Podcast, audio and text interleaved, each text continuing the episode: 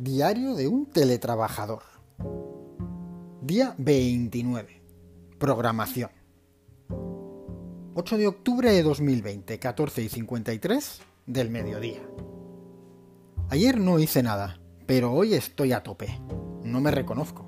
No quiero ser tan máquina que parezca un robot. Nos hemos robotizado. El otro día me llegó Publi de un curso para hacer Publi. Era de publicidad programática. Publi online segmentada. Yo soy International Business Consultant Manager. No sé lo que hago, pero esa publi no era para mí. El otro día aprendí a vincular una celda con otra en Excel. Me enseñó el becario. Es de uni pública, trabaja gratis. Luego se lo enseñé emocionado al primo de uno de los jefes. Se emocionó mucho. Es de uni privada, un gran fichaje.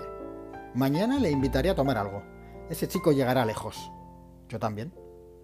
A primera hora, a las 11, He bajado a por un café. Buenos días. Un café con leche templada para llevar, por favor. ¿Para llevar? Sí. ¿Cómo quieres la leche?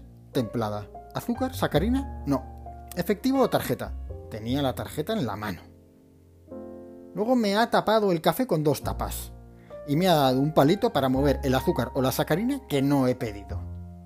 Esto me hace pensar. La programación en sí no es mala. Programar nuestro cerebro lo es. Al volver a casa me he dado cuenta de que me he olvidado las llaves.